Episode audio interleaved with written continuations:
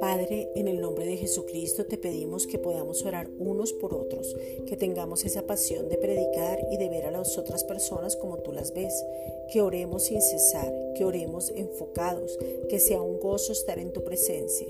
Primera de Tesalonicenses 5:17, moviéndonos por el pegamento que tenemos que es el amor ese amor que ya ha sido derramado en nuestros corazones, Romanos 5:5, y que podamos establecernos como uno, que seamos conscientes que todos nos necesitamos, que somos un solo cuerpo, Primera de Corintios 2:7. Padre, en el nombre de Jesucristo, te pedimos que tengamos una renovación del pensamiento y pensemos todos una misma cosa, o sea, el pensamiento tuyo.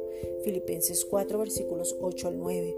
Y que no nos movamos por sentimientos o emociones, que tengamos todos un mismo sentir. Filipenses 3, 16. Y que prime la fidelidad y la lealtad en nuestros corazones. Primera de Pedro 3, 4.